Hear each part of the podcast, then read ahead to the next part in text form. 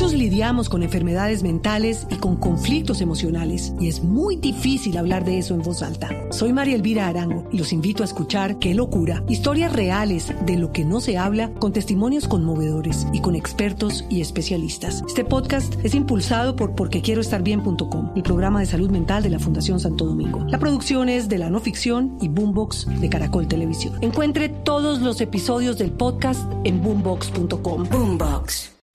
9 de la noche, 58 minutos antes de enlazarnos con Noticias Caracol, con la emisión de noticias, les tenemos una información de última hora. Blue Radio está en capacidad de informar que en las próximas horas podría quedar en libertad la polémica representante por el departamento de Santander, Gidis Medina, quien recordemos eh, estuvo en la cárcel por eh, los delitos de cohecho y por haber presuntamente recibido algunas prebendas del gobierno nacional, del gobierno de Álvaro Uribe, para la definición de la reelección. Los detalles de esta noticia, de esta noticia urgente, los tiene hasta ahora Ricardo Espina.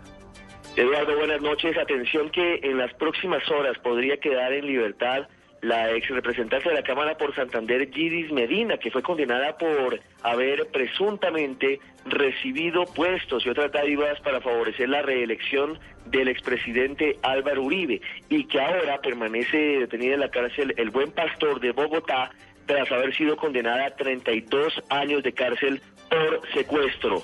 La noticia, según han confirmado a Blue Radio dos de sus abogados, entre ellos Rommel Salazar, es que el Tribunal Superior de Bucaramanga acaba de revocar la condena que había sido impuesta en primera instancia en contra de la excongresista como no hay en segunda instancia una sentencia y ya pagó la condena por el delito de cohecho, en las próximas horas, muy posiblemente mañana martes, Gidis Medina, protagonista del escándalo que se presentó durante el gobierno de Álvaro Uribe, saldría de la cárcel el buen pastor de Bogotá. Ricardo Espina, Blue Radio.